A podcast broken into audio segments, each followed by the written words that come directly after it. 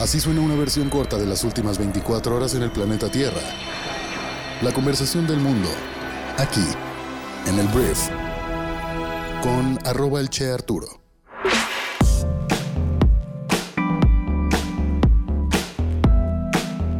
Muy buenos días, bienvenidas, bienvenidos a esto que es el Brief para este miércoles 6 de julio.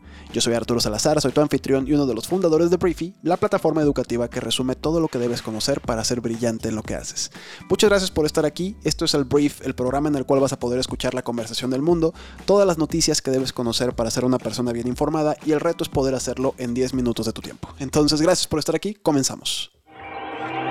Voy a empezar hablando de México y quiero hablar del presidente Andrés Manuel López Obrador, porque el día de ayer el presidente de México y su gobierno empezó a decirle adiós al horario de verano después de más de dos décadas de que exista. El presidente ayer envió a el Congreso la iniciativa para que sea eliminado y bueno, esta administración argumenta que la reforma ha sido presentada tras concluir que adelantar el reloj el primer domingo de abril y atrasarlo el último domingo de octubre de cada año perjudica la salud de las personas y no ha producido los ahorros energéticos que se habían prometido cuando entró en vigor en 1996. La secretaria de Energía Rocío Nale aseguró este martes en Palacio Nacional que el ahorro energético es muy bajo y que no hay impacto en el bolsillo de las familias. La funcionaria federal informó de que en junio pasado realizaron una encuesta sobre el tema y aunque no reveló más detalles sobre la encuesta, aseguró que un 71% de los participantes dijo estar en desacuerdo con modificar la hora en su reloj cada cierto tiempo. Y por este amplio rechazo popular, el gobierno actual va a eliminar o planea eliminar el horario de verano. Hablemos de una declaración que dio ayer el presidente de México con respecto a que fue cateada, o con respecto al cateo de la casa del dirigente nacional del PRI, Alejandro Moreno, que fue cateada en Campeche, según reportó la gobernadora Laida Sansores. Y mira, aunque el presidente López Obrador dijo que Alejandro Moreno, el líder nacional del PRI, no es santo de su devoción, aún así expresó su inconformidad con la forma en cómo se llevó a cabo el cateo en una de sus viviendas en Campeche. El presidente afirmó que este tipo de procedimientos no deben prevalecer en un país democrático y respetuoso. Sí estuvo como aclarando mucho que no estaba defendiendo a Alejandro Moreno, pero que no le parecía y que esos procedimientos no deben prevalecer en un país democrático y respetuoso. Entonces, ¿aquí qué está pasando? Andrés Manuel el Benevolente ¿Qué ocurre? Vamos a hablar ahora del INE, porque mira, el INE, el Instituto Nacional Electoral, se pronunció con respecto a las corcholatas, a estas personas que quieren ser presidente de México en 2024 de Morena y que ya han estado empezando a realizar eventos que parecen actos anticipados de campaña. Entonces la Comisión de Quejas y Denuncia del INE aprobó medidas cautelares contra Morena y las llamadas corcholatas, o sea, Marcelo Ebrard, Claudia Sheinbaum y Adán Augusto López, por el evento del 26 de junio en Coahuila, pues fue considerado probablemente ilícito, por lo que el partido de los políticos que han participado no deberán realizar reuniones parecidas. Durante la discusión, el órgano electoral señaló que con este tipo de actos, al igual que el realizado por Morena en el Estado de México, se aprecia que hay una estrategia del partido para posicionar a sus aspirantes para candidatos a gobernadores de Coahuila, del Estado de México y para la presidencia.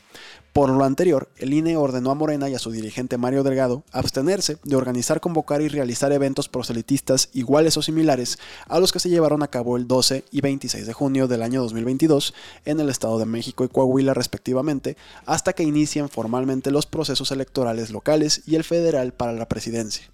Esto es un boleto asegurado a la crítica por parte de Morena hacia el INE, que es un organismo que ha estado pues bajo el ataque sobre todo del presidente de México al afirmar que no es democrático, que no representa al pueblo, que no representa la democracia y podemos esperar el día de hoy este tipo de acusaciones por parte del dirigente nacional de Morena, por parte del presidente de México. Vamos a ver qué dicen, pero es interesante. Es interesante que no se va a poder hacer más, se supone, este tipo de actos. No creo que Morena haga caso. Ahora vamos a hablar de una de estas corcholatas, vamos a hablar de la jefa de gobierno de la Ciudad de México, Claudia Sheinbaum, que ayer acusó a grupos opositores de hacer uso político de las fallas que se han registrado en el metro capitalino, al tiempo que aseguró que su administración trabaja para mejorar la operación de toda la red. A Claudio pues no le parece algo que es bastante obvio. Si pues tu gobierno hace algo mal, lo normal es que la oposición o la sociedad civil reclame que lo estás haciendo mal y que haga política al respecto. Es lo más normal del mundo. Lo hace todo el día el presidente de México, todos los días del año. Pero aquí es llamativo porque la Ciudad de México se dice que va a dejar de ser de la izquierda, va a dejar de ser de Morena en las próximas elecciones que haya. Se dice muy fuertemente que se va a perder porque ya hubo unas elecciones en las cuales Morena perdió la mayoría de las delegaciones internas de la Ciudad de México y vamos a ver qué sucede a partir de aquí. Pero bueno, Sheinbaum está de mal humor con respecto a las acusaciones y a las críticas de la política con respecto a sus fallas como gobernadora de la Ciudad de México.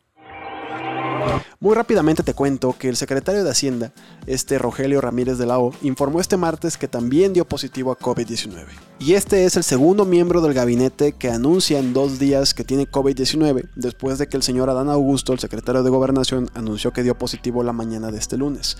Y esperemos que no se haga una pandemia al interior del gabinete de AMLO, porque estuvieron en el evento del informe de gobierno este sábado en Dos Bocas, en la refinería en Tabasco, y había mucha gente ahí, pues muy allegada al presidente de México, de los cuales dos del gabinete ya salieron positivos. Entonces vamos a ver qué más, o quién más. Siguiente tema, vamos a hablar ahora de las noticias más importantes del resto del planeta. Lo primero que voy a hablar es que el día de ayer ya se capturó al sospechoso de 21 años que pues, participó en un tiroteo el lunes, eh, precisamente en el desfile del 4 de julio, el día de la independencia, en Highland Park, Illinois, muy cerca de Chicago. Entonces ya se dio mucha más información de este hombre. Él planeó el ataque durante semanas y compró legalmente el rifle utilizado en el ataque, fue lo que dijo la policía. Y el portavoz del grupo de delitos mayores del condado de Lake dijo que el tirador disparó 70 rondas desde un techo y estaba vestido con ropa de mujer para ocultar su identidad y también huir del área. Después de que la policía identificara al sospechoso ese mismo día, un ciudadano que lo vio conduciendo el Honda Fit plateado de su madre, pues llamó al 911 y ya fue capturado. Entonces a este hombre me imagino pues cadena perpetua porque sí mató a seis personas, había mucha gente más grave y todo esto ya se está entendiendo cómo lo logró. Hablemos de la OTAN porque los 30 embajadores de los países de esta alianza atlántica militar firmaron el martes en Bruselas los protocolos de adhesión de Finlandia y Suecia, un paso clave para su pertenencia a la alianza, si bien no serán miembros plenos hasta que no concluya el proceso de ingreso, pues ya es un avance muy fuerte. La firma tuvo lugar en presencia de los ministros de Exteriores de Finlandia, Pekka Havisto, y de Suecia, Ann Linde, informó la OTAN en un comunicado.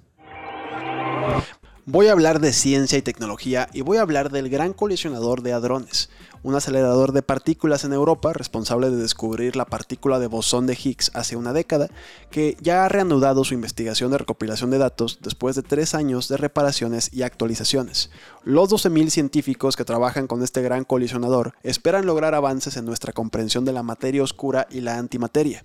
El Centro de Investigación Nuclear que opera este eh, gran colisionador anunció este martes que ha observado por primera vez tres nuevas partículas exóticas, un pentaquark y dos tetraquarks. Entonces, estamos en marcha como humanidad de descubrir más secretos cósmicos. No te tienes que meter tanto detalle si no quieres, pero vamos bien. Esta es una buena noticia. Hablemos de empresas que están también dejando Rusia y voy a hablar de John Brands, que es la multinacional estadounidense dueña de las cadenas de comida rápida Kentucky Fried Chicken y Pizza Hut, que ayer anunciaron también que dejarán el mercado ruso a partir de este mismo año, fue lo que indicó la empresa en un comunicado. El mes pasado John finalizó la transferencia de la propiedad de todos los activos de la franquicia de Pizza Hut a un operador local, fue lo que señaló la empresa con sede en Kentucky, y Rusia se va quedando sin más y más marcas y negocios de Occidente. Y ahora voy a hablar de Stranger Things, esta serie que está rompiéndola por todos lados. Ayer se convirtió la última temporada de Stranger Things en la segunda más vista en la historia de Netflix.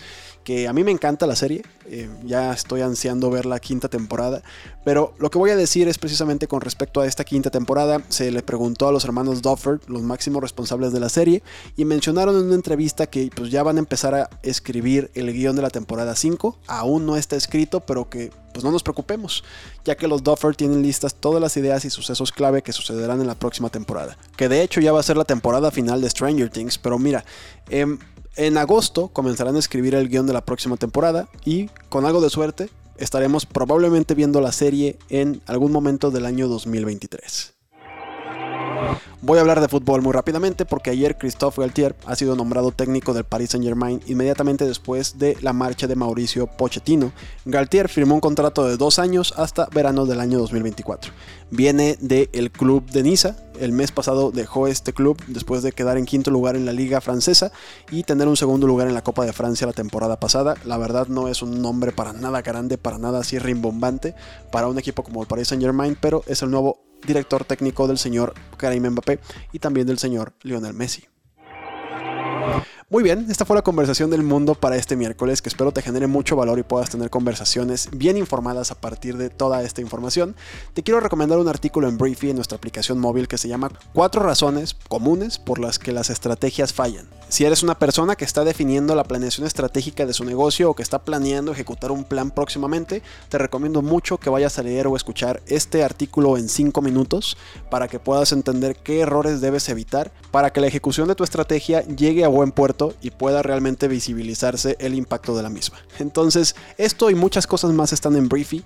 Descarga nuestra aplicación móvil y comienza tus dos semanas de prueba el mismo día de hoy y prepárate en 15 minutos al día para ser brillante en lo que haces. Muchísimas gracias por haber estado aquí. Nos escuchamos mañana jueves en la siguiente edición de esto que es el brief. Yo soy Arturo. Adiós.